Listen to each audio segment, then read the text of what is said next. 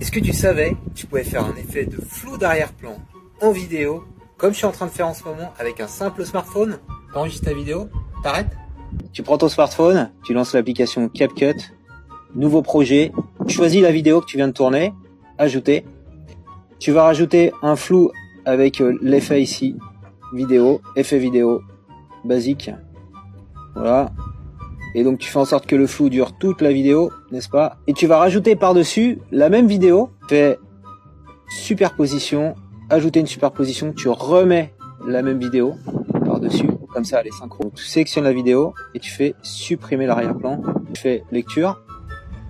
J'ai bien un flou d'arrière-plan. Tu veux d'autres tutos comme celui-ci. Abonne-toi ici l'ami